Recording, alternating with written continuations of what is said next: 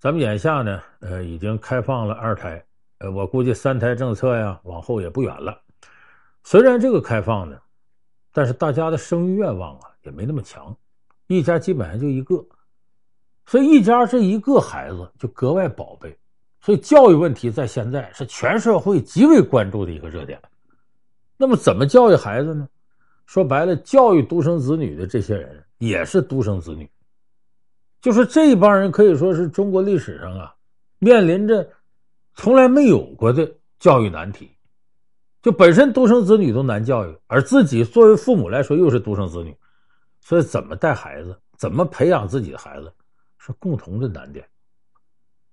有那么句话，很得这个很多年轻父母的追捧，叫“穷养儿，富养女”，就是意思啊，这儿子呢，男孩你就得穷养。你得学会吃苦啊，别惯着他，他好长能耐。女孩呢，你就得富养，就可劲儿让他花钱，要啥都有啥。这样呢，将来大了之后呢，就能拒绝诱惑，被人给个馒头就给拐走了。哎，很多人特别认可这个。可是后来有人就发现呢，这事不绝对。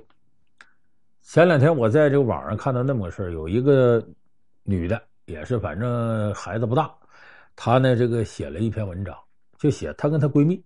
他俩结婚前后脚差不多，她呢生了个儿子，她那闺蜜生了个女儿，然后这俩人就特别相信这穷养儿富养女，也坚决按照这个来执行。结果这孩子呢到了这个五六岁、六七岁了，两家人一块出去旅游，他就发现有问题了。自个儿这儿子呢特别绅士，也不哭不闹，也不要这个也不要那个，你让我干啥都行。呃，跟这小妹妹一块玩也都知道让着。而且呢，还挺会说话的。可是这女孩呢，不行了，撒娇打滚任性啊！不是五星酒店不住，大排档不吃，走一会儿累了必须得叫车，弄得她这闺蜜挺没面子。而她自己就写了这么一篇文章，那意思是自己养儿子挺成功，你看她养女儿不成功，从而对这个呢，她也怀疑穷养儿富养女到底对不对？其实《增广贤文》里。对养儿养女这块给了非常精辟的论述。我希望为人父为人母的朋友记住这句话，叫什么呢？叫“养男莫听狂言，养女莫叫李母”。什么意思呢？就是你养男孩，不要让这孩子一天呢听信各种胡言乱语。是啥意思？你要教会他规则，让他形成一种遵守规则的这种毅力。知道遵从秩序，就不要行为乱七八糟的，得有规矩。其实核心就是养男莫听狂言，就是让他学会规矩。这个人生在世啊，你要能力低，你能活；你不懂规矩，寸步难行。整个这圈子都不待见你，你可就难受了。那么说，养女莫叫离母是什么意思呢？女孩啊，最怕的情感上不自信，要么缺乏爱。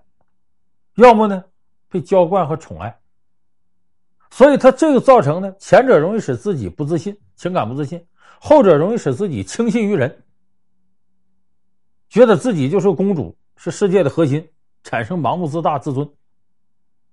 所以他这两句话包含的语义是非常非常丰富的。咱可以把它具体拆开呢，给大伙逐一做一下解读。首先，咱们前面说那个她那闺蜜。用这种方法养女儿，一个就是给钱让她好吃好喝，固然是这是富养了，可是呢，把这孩子弄得刁蛮任性，这绝对不对。那么说他培养儿子就成功吗？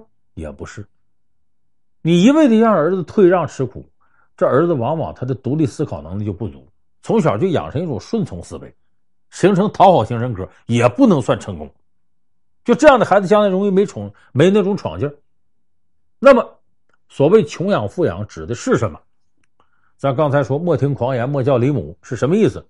咱们举个例子啊，这个晋朝历史上有个名将叫陶侃，官封巴州都督、征西大将军。这个陶侃出身并不好，他父亲原来是东吴的一个小官，后来这个晋西晋灭了东吴嘛，所以等于你出身并不好。照理说呢，这小陶侃呢，后来他父亲也死了，跟着母亲过。应该说仕途无望，可是他母亲对他的培养起了特别重要的作用。他母亲一方面让他遵从规则，你得有毅力，能约束自己行为；再一个，他父父他母亲给了他充分的情感满足和精神支持。就家不论怎么穷，老妈和你同甘苦共患难，而且对你干的正事母亲在精神上坚决给予支持。你比方说，他家里很穷，最后费了挺大劲呢，他母亲呢也托人干嘛的呢？呃，他当上了个小官。这个小官呢，他毕竟需要一些交往。他母亲说：“家里再穷，我也想法能挣点钱，帮助你呢结交这些朋友。你不能没有朋友。就我要给给你打开社交的局面。咱们现在有很多家长啊，带孩子就是，哎呀，你别出去惹事去啊，别担心你这，担心你那个，你吃点苦倒没事，可别跟坏人往来，往往把社交圈子给封闭了。这孩子形成了不懂规矩，也畏惧外部世界。陶侃他母亲不是这样。”你看，有一回，就是他他母亲平常你只要交朋好友这些事儿，他母亲都支持。有一回正好呢，他外地的一个同事路过他家，要在他家住一晚上，家里穷没法招待。他敢说：“我真没钱。”他母亲说：“你你别管了，我来。”他母亲把头发割下来卖了。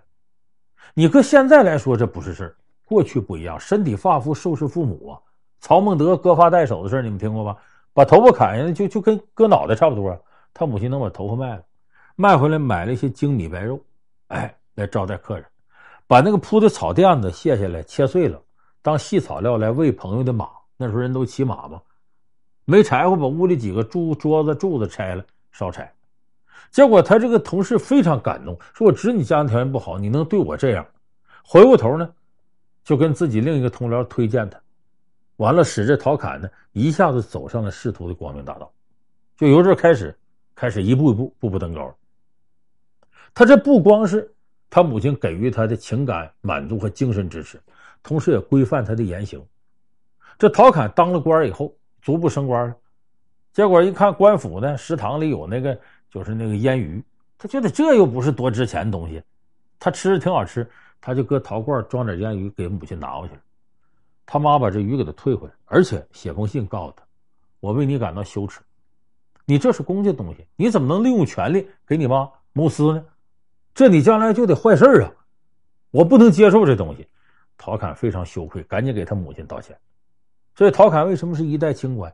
你现在你想想，有的刚当了官，这父母就过来了，那啥那个你姨夫那工程是不是？你你把那个那工程包给他呀？你弟弟那买卖那公司，你是不是给帮个忙啊？你要说不帮忙，哎呀，你说你啊，这刚当上官就六亲不认了，这跟你光都借不上了。你有这样爹妈，你离监狱就不远了。没有给你培养出规则意识，而且他母亲告诉他，你身体不好的时候一定要平常多注意，有为之身要爱惜自己身体。所以陶侃呢，每天都坚持这个，无论多忙，到晚上的时候，把院里的。这一百块砖搬到院外，早晨起来从院外搬回来，他的部下都奇怪，说：“你做这无用功干嘛？”他说：“我这现在忙活各种各样事身体要不好不行，我得用这个锻炼。”这都是他母亲给他打下的底儿，所以这是真正的穷养儿，培养你规则意识、约束言行的能力，精神上给予你支持，情感上给予你满足，这叫真正的穷养儿。那么说，富养女是什么概念？你要一个劲儿给花钱享受，最后他会娇惯、溺爱，那也不是。富养女啊，真正的概念是什么？为什么叫养女莫叫离母呢？跟母亲在一块儿，你的情感是永远会得到满足的，就你不缺乏爱。富养女的概念是什么呢？情感满足加见世面。咱们说情感满足，我举个例子，你发现单亲家庭或者说是。孤儿他长大以后，往往会造成很多时候不自信。我举个例子，你看《红楼梦》里头，林黛玉跟薛宝钗这两个人呢，都是到贾府寄人篱下，但你发现他们出事完全不一样。薛宝钗充满着自信，为啥？宝钗没离开过他母亲，薛姨妈跟着他。黛玉不行啊，父母双亡了，所以黛玉在情感领域非常不自信，她缺乏爱。明明贾宝玉很喜欢她，林黛玉就怀疑，就对爱这方面不自信。所以刁蛮任性，百般的挑剔，来试探贾宝玉，折腾贾宝玉，他就是为寻找这种安全感。缺乏爱，他就感觉不安全。所以，为什么养女莫教李母呢？跟着母亲长大的这个孩子，他就有这种爱上的安全感，他就会充满着爱这方面的自信。你像富养的第二个概念是什么呢？见世面。见世面不是说我带着孩子我就好吃好喝，我全世界溜，不是那概念。见世面真正的意思是什么呢？是让孩子能够很早的就懂得一些事儿。你比方说，你社交，你出去跟朋友见面，尽可能领着你的孩子，让你的孩子看看父母怎么跟外人接触。吃完饭在饭店吃完饭，你给孩子钱，让他去结账去，让他知道钱并不神秘。这些都叫见世面。而往往这些事儿呢，带女儿的事儿呢，都是由妈完成的，所以妈不能离开自己的孩子。